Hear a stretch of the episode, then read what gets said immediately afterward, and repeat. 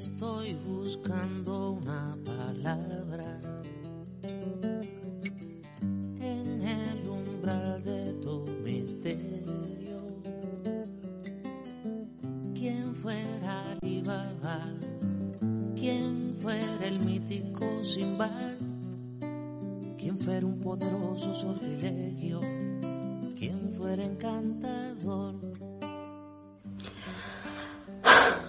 justo dos años que, que supe de ti.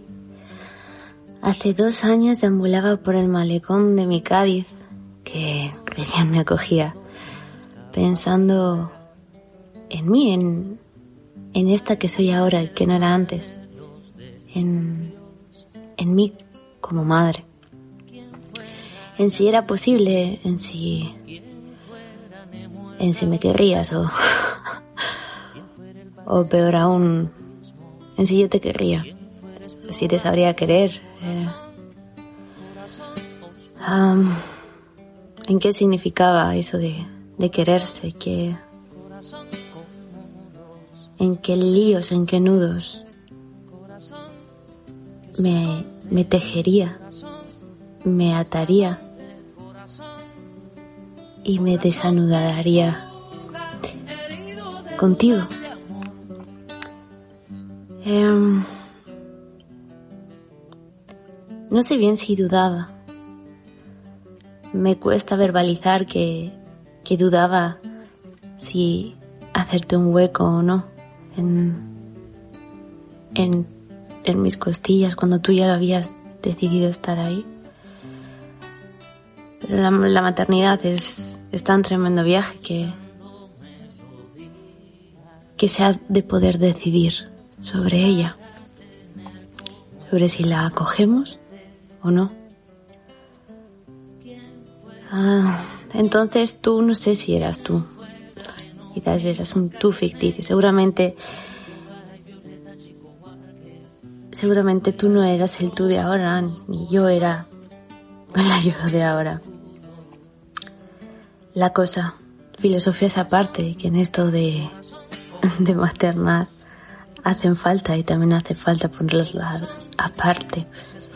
Sonaba esta canción, justo esta canción, cuando por fin rompí a llorar, porque hasta entonces, hasta entonces me había hecho piedra. Una piedra voluble, una, una piedra, una piedra de esas que se van haciendo arenita, se las vas sobando poco a poco, poco a poco, pero piedra. Entonces algo pasó. No sé qué fue. Todavía no lo sé poner en palabras, mi criatura. Esa mascarada con náuseas horrorosas empezó a llorar.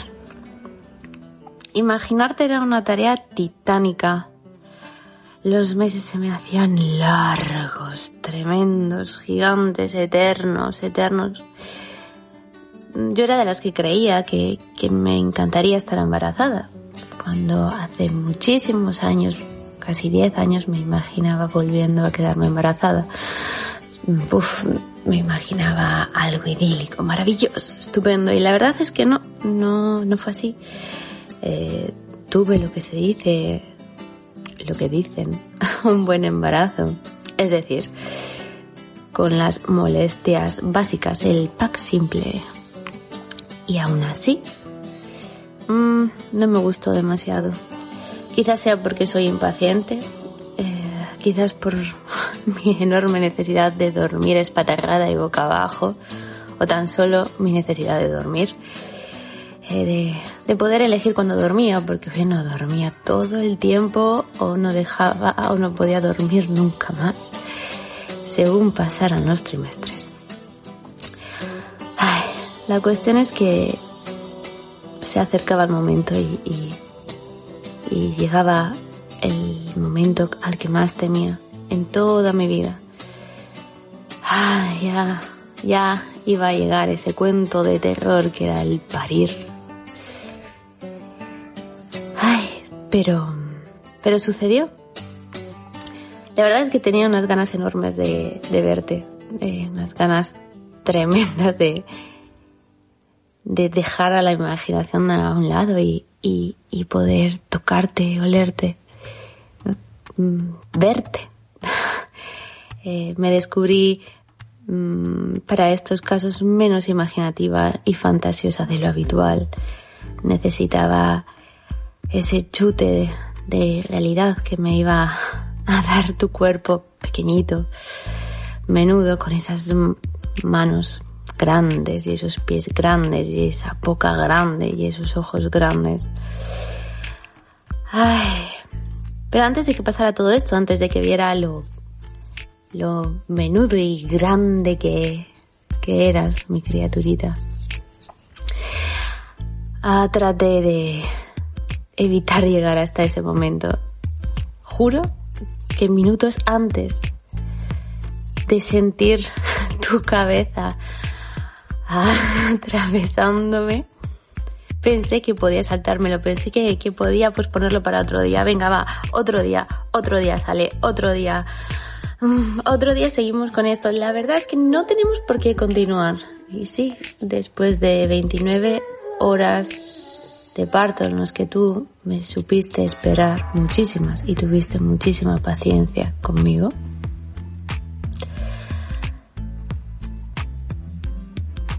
este animalote que habla afrontó su gran miedo. Y no lo hizo sola, lo hice contigo. Bueno, contigo y con tu padre.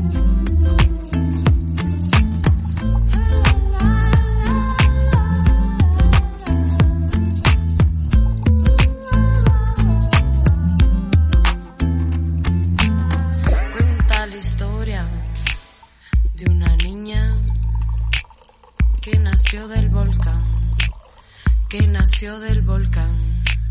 No le tiene miedo a nada, no. Apenas aprendí a caminar, me dejaron solita en la cascada.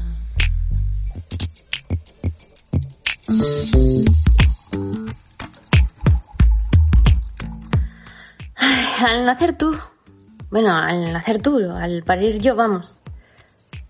Cuando nacimos, muté a esta monster. Sí, sí, Mother Monster. Madre monstruo, vamos. La madre de todos los monstruos. Y lo que vino después, pues lo que vino después lo he tratado de capturar en, en unos cuantos audios que dieron forma a este radio diario. descubrí el mayor descubrimiento que, no era la madre que iba a ser. Joder, qué fácil es ser madre cuando una no tiene criaturas, por favor. La mejor madre del mundo es la madre de la teoría. Ay, me lo tenía todo revisado. A mí la culpa, a mí la culpa no me va a pillar por ningún lado. Ah, tenía tantas, tantas cosas claras. Sabía ah, todo lo que iba a hacer. Desde el primer pañal de tela que te iba a colocar hasta el último porta bebé hasta, hasta, vamos, la última teoría de deconstrucción de las maternidades desde diferentes feminismos y enfoques de lo que fuera. Ay, lo tenía tan claro, todo tan claro, que me lo acabé comiendo todo con patatas. Pero vamos, que esto no es nuevo, que le preguntas a cualquiera que tenga una criatura y te dice, pues que sí, que es lo que pasa. Lo más chocante fue que no sentí lo que decían que iba a sentir. Em, comencé a sentir lo que temía sentir. Y también aquello que, que, que era raro, pero que a la vez era pura magia. Pura y puta magia, la verdad. Pero que todavía, a día de hoy, todavía... Joder, hijo. Todavía no sé hilar en palabras. Ni en palabras... En esta oralidad que, que trato de recuperar porque a tu lado me ha sido imposible escribir, pero ni tan siquiera ahora que robo tiempo y robo espacios o espacios que ya son míos que he conseguido conquistar tampoco sé ponerlas. Palabra escrita, no sé si hay espacio para la palabra escrita entre lo que entre todo eso que que estoy sintiendo y que, y que no se parece a lo que otros me decían que se sentiría. Ni en los libros, ni en los encuentros a los que he tratado de, de ir y de los que he tratado de irme sin sentirme un bicho raro. Ay, no sé. En la formación de doula todo era mucho más fácil. Y la verdad es que cada vez que me pongo desde la parte profesional parece que sé mucho y que tengo las cosas muy claras. Supongo que lo hago para para no temblar todo el tiempo. A mí la maternidad no me ha dado la vuelta como un calcetín. Um, no, no sé si me he quedado más revoleada que antes. En realidad tengo la sensación de que soy más sólida. Antes, antes era puro aire. A veces un auténtico tsunami. Ah, líquida y gaseosa. Vamos. Ay. Un verdadero Sharknado. Pero tú, tú me has hecho sólida. Sólida como el tronco de un árbol centenario. Me siento más vieja. Más vieja, más. Más sabia, más puta, más. Más. Más potente que nunca. Y a la vez soy más flexible. Soy sólida y flexible, soy vieja con sabia joven o, o quizás joven con una sabia vieja, a saber. Este cuerpo, este cuerpo que, que soy ahora es, es diferente y por primera vez llega hasta ser un hogar del que sentirme orgullosa. Ah, no te equivoques, mi criatura, no vayas a pensar que la maternidad nos da una pátina, un brillo especial. No es así, no, realmente no la necesitamos. Pero esto es lo que mi maternidad está haciendo a, a mi cuerpo. Una de las tantas cosas, porque criatura, me revuelves. Uf, me revuelves, me das y me arrebatas, me empujas contra las rocas y a la vez me refrescas, alivias mi sed. Océano significa tu nombre. La mar contenida en esa piel de espuma y arena fina que es tu cuerpo. Solo tú me sacudes así. Y entonces todas las canciones de amor hablan de ti, de mí, de nosotras.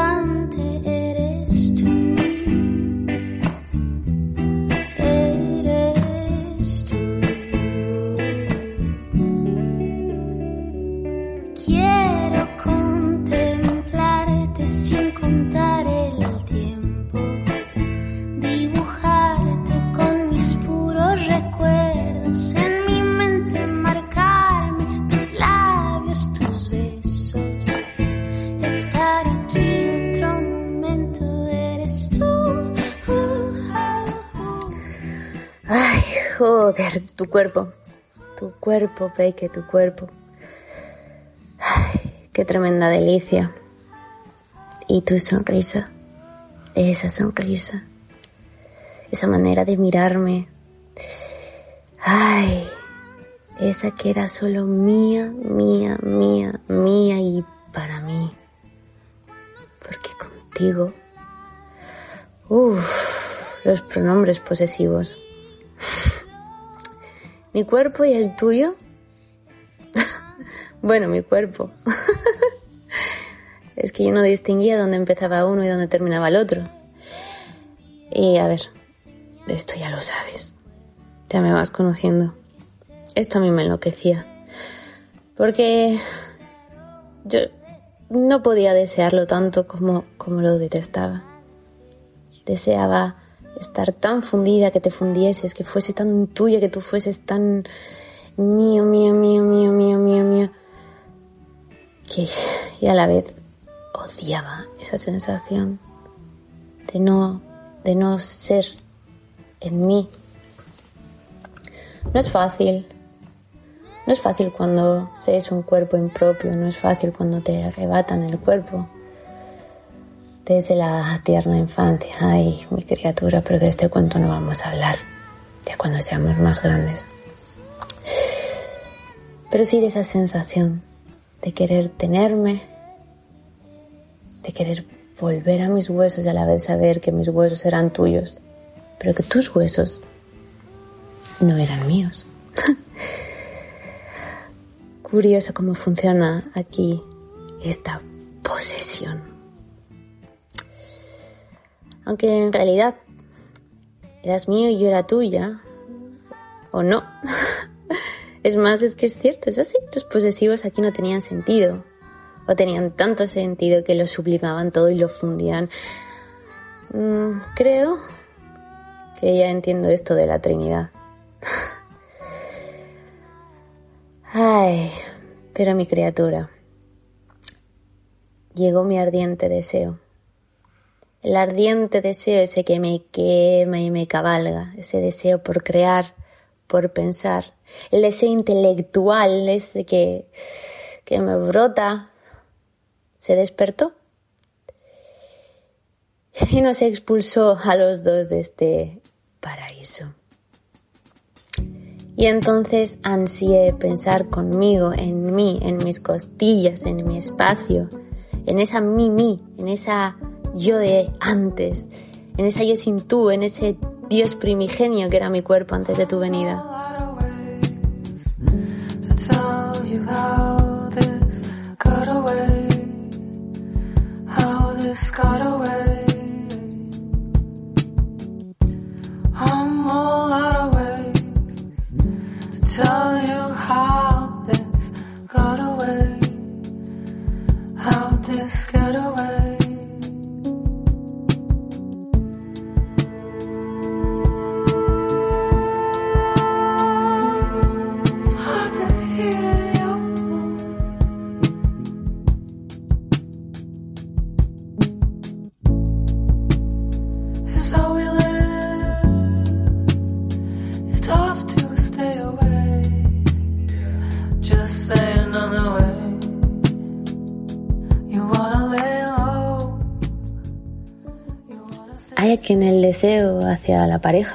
Saca de este trance. En mi caso fue el deseo hacia el pensar. Y es así como comencé a necesitar estar sola, sola, sola, sola, sola, o digamos mejor conmigo.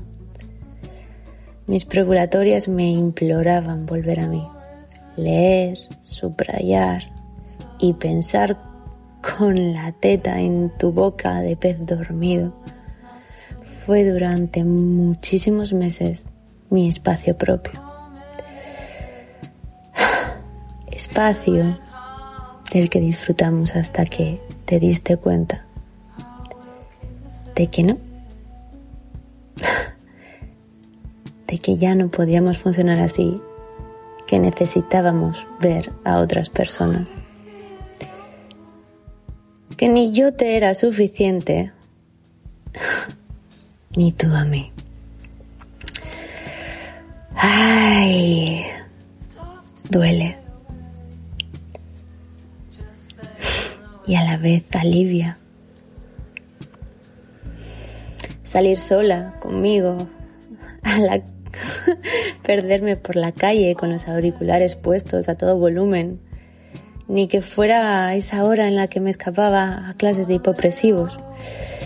Ay, era una bendición, era una vuelta a aquellos huesos. huesos que aunque ya no fueran los que fueron, me insuflaban la fuerza de esa que sigo siendo y de la que por mucho que este sistema lo intente, no me pienso avergonzar. don't need to need you. Tell me what to do. Tell me what to say. Don't you wanna help me? Tell me what to do. Help me find a way. If I was not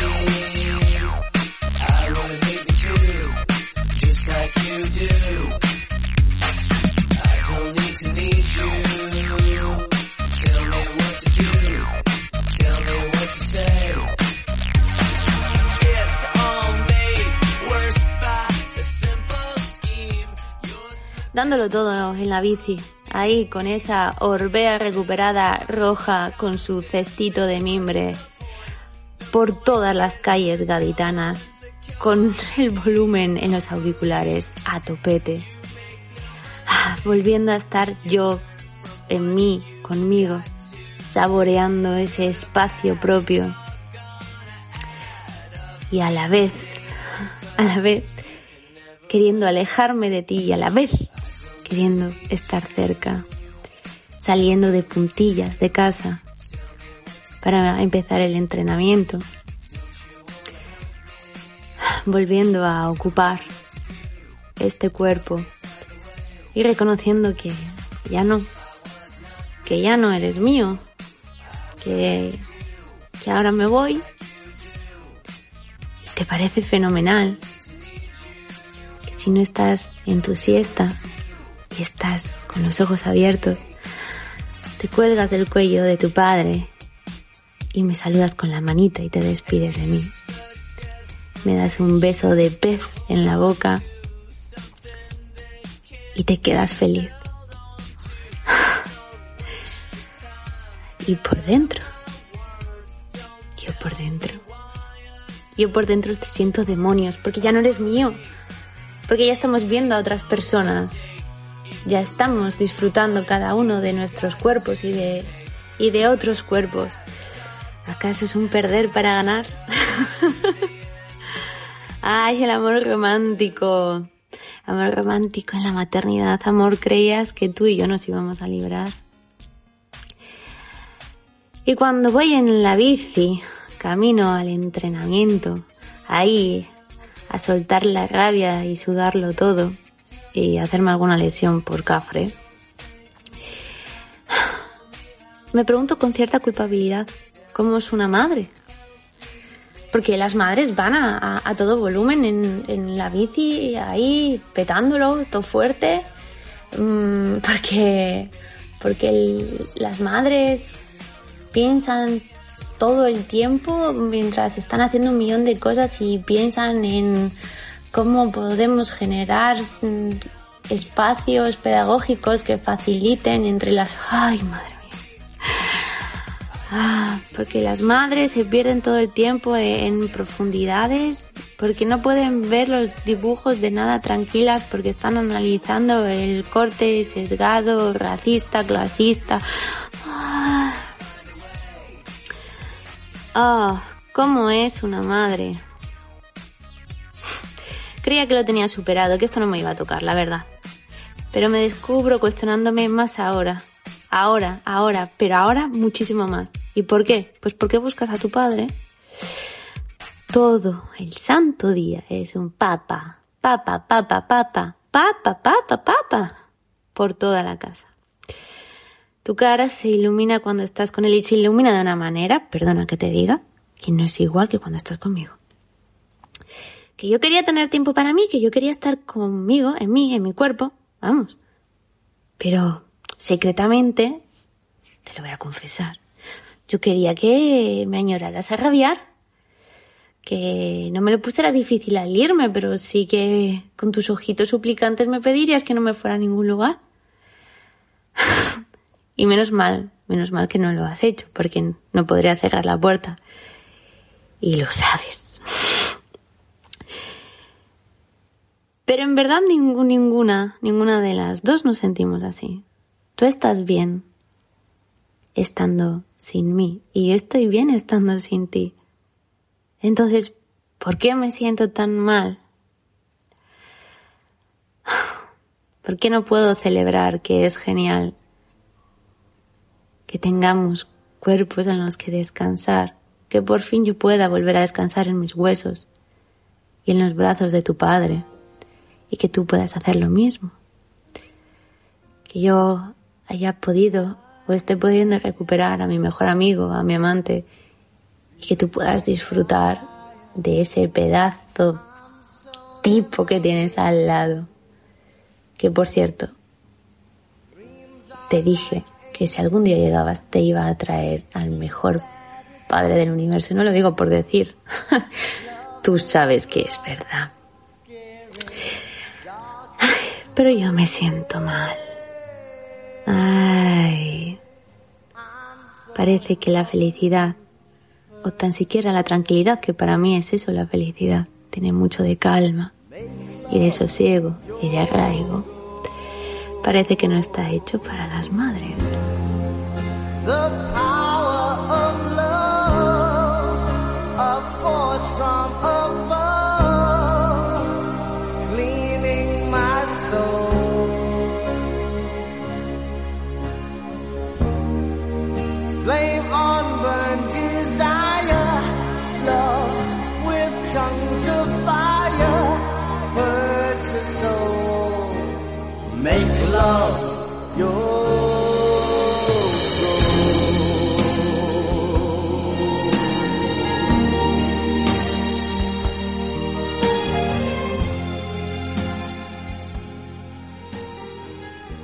Y cuando llego a casa, o cuando venís a buscarme,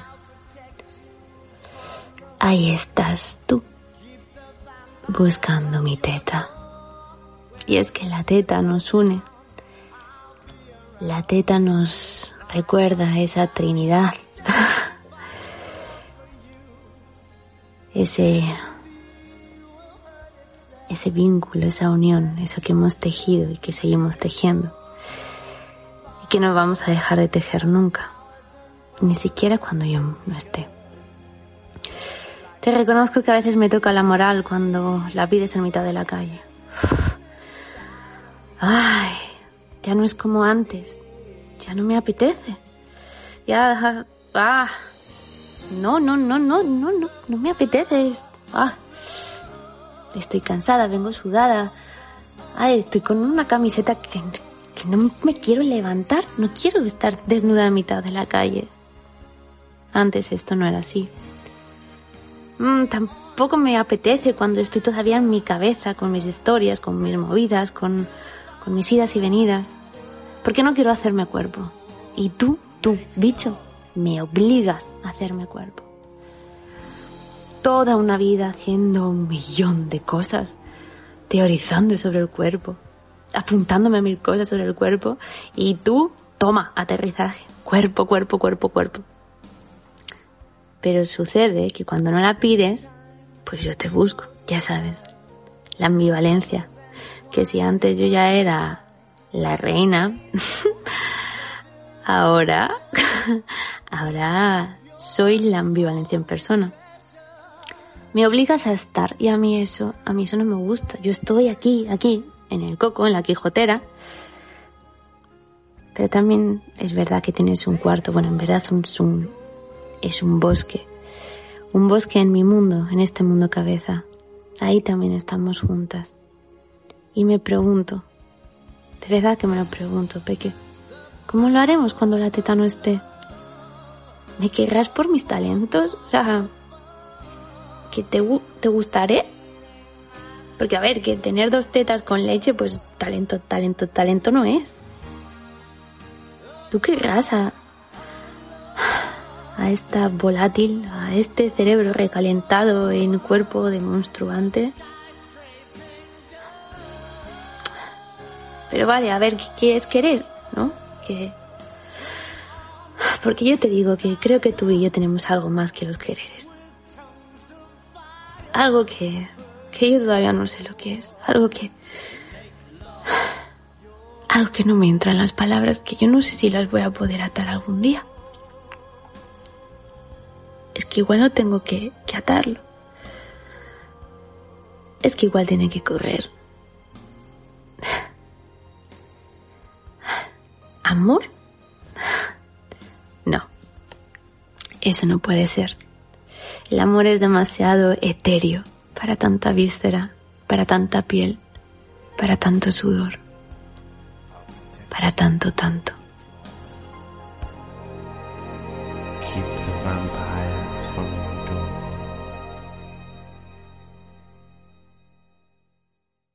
En Cádiz, septiembre de 2020, fase premenstrual a muy poquito de menstruar.